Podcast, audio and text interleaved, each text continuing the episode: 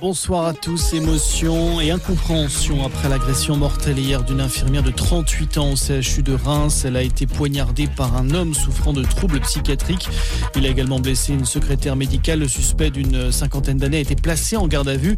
Il aurait indiqué aux enquêteurs vouloir s'en prendre à des blouses blanches. Par ailleurs, une minute de silence sera observée demain midi dans tous les hôpitaux de France en hommage à la victime. Une demande du ministre de la Santé François Braun. L'un des fils de Nadine Morano placé en garde à vue. Il est soupçonné de délit de fuite après un accident de la route alors qu'il conduisait sous l'emprise de la cocaïne.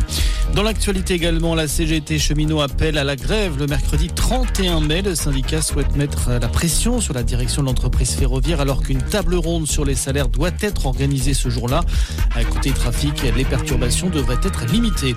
Ce n'est plus qu'une question de jour. L'État contrôlera 100% d'EDF le 8 juin, annonce de Bruno Le Maire.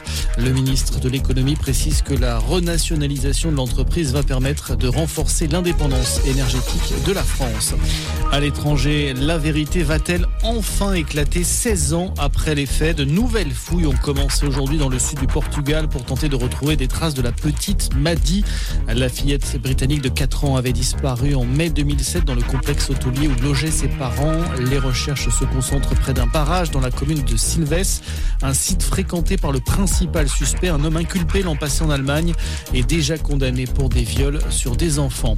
Et puis musique, Lenny Kravitz, Billie Eilish ou encore Ben Harper, voilà quelques-unes des têtes d'affiche d'un grand concert caritatif pour la planète prévu en France. Il aura lieu le 22 juin sur le Champ de Mars à Paris, au pied de la Tour Eiffel. Organisé par l'ONG Global Citizen, l'événement se déroulera en marge d'un sommet international organisé sur deux jours à l'initiative d'Emmanuel Macron. Objectif réformer le système financier international pour faire face aux défis climatiques. Voilà pour l'actualité. Bon début de soirée à tous.